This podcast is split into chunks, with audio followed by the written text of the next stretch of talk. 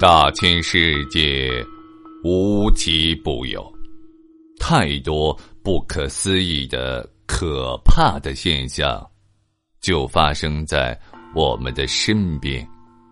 他们所散发出的神秘魅力，像磁石一般吸引着人们好奇的目光，并激发起人们探求其真相的。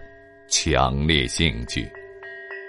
美国作家洛夫克拉夫特曾经说过：“人类最古老而强烈的情绪，便是恐惧；而最古老而强烈的恐惧，便是未知。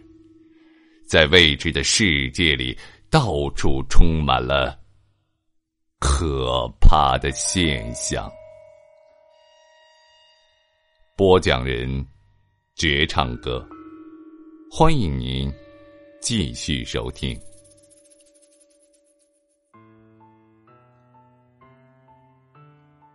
慈母手中线，游子身上衣。临行密密缝，意恐迟迟归。在中国唐代著名诗人孟郊的笔下。一根小小的针里，包含着让无数人动容的伟大母爱。大诗人李白铁杵磨成针的故事，也激励着我们奋发图强。一根小小的针可有大用处，它能缝衣缝被，甚至还能在医学之上进行针灸。按理来说，老百姓过日子总会背着这么一件小小的普通物品，可是。在埃及，这根在中国代表了美好意象的针，却有着绝对不可忽视的禁忌。针是大家缝衣之时必备的工具，几乎可以在任何一户人家里找到这样东西。这么一个几乎家家必备的日常用品，会有什么样的神秘色彩呢？在中国是没有的，可是，在埃及。就有非常特殊的规定，商店的老板们在下午三点到五点之间是不会卖针给顾客的。你一定要买，说不定还会碰上一鼻子灰。你可能会纳闷的说：“顾客不是上帝吗？怎么顾客想要买针还不卖呢？”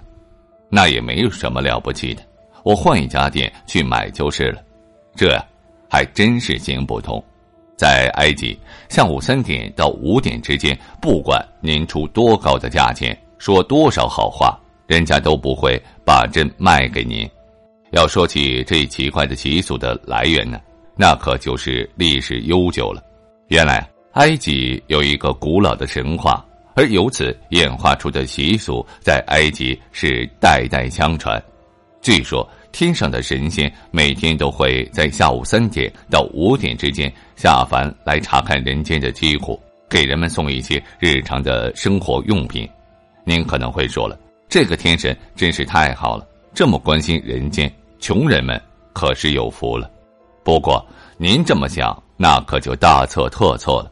这位天神的脾气比较古怪，他的赏赐法则跟他一样古怪。如果一个人很富有，他就多赏赐一些东西给他。反之，如果一个人很贫穷，他就会少赏赐一些东西，让富人更富；而对于穷人，却给予极少的关心。这可真是一个古怪的天神。而在埃及，穿针引线的大多都是穷人。于是呢，在天神下凡的时间之内，人们为了摆脱贫穷的苦难命运，就会把针收藏起来。希望天神能够赏赐更多的东西，受到这个神话的影响，这个奇特的风俗也就一代又一代的流传了下来。所以，如果您有机会去埃及旅行，一定不要在下午三点到五点这个天神下凡的时间去买针，店老板会觉得你呀是故意去找他眉头，让他发不了财。要知道。顾客这个上帝可比不过这个赏赐财物的天神啊！就算这根针有忌讳，可它毕竟也是日常家用的物品，免不了要用。遇到有急事需要向街坊四邻借，但是在埃及人眼中，就算是在平时向别人借针，同样也是一件很忌讳的事情。但乡里乡亲的，你总不能不借给人家吧？可是借吧，又怕借来霉运。不过不要紧，埃及人可是创造出了辉煌文明的民族，这一点问题在他们看来也是可以解决的。其实啊，也就是一个有点自欺欺人的办法。如果实在是非借不可，针的主人就会把针插在大饼里，然后把大饼递给借针之人。借针人接过大饼之后，可不能立刻把针取下来，这种做法是非常不礼貌的。一般来说，借针人把大饼收好带走之后呢，背着人再把针取出来，这可是埃及人特有的风俗，外乡人不要随便犯了人家的忌讳。在埃及的百货市场，往往会出售一种没有针眼的针，您会想，这不是残次品吗？怎么可以用残次品来欺骗消费者呢？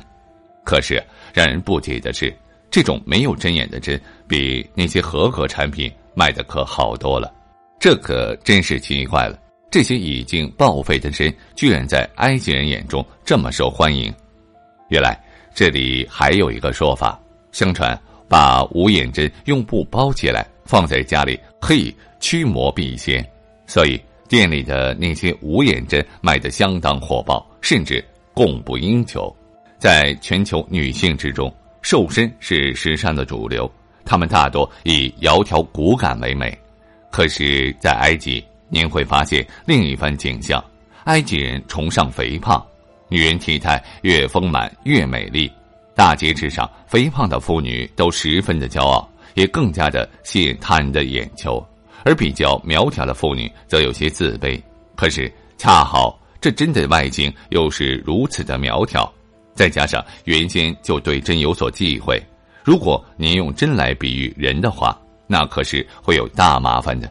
您可不要以为夸女性像针一样身材苗条，她就会十分感激你，那你可就大错特错了。她会觉得你是在侮辱她，你不仅得不到她的感谢，甚至很可能被对方臭骂一顿。因此，在埃及不要随便提起针，尤其是不能在女性面前拿针乱打比方。您很有可能好心办了坏事。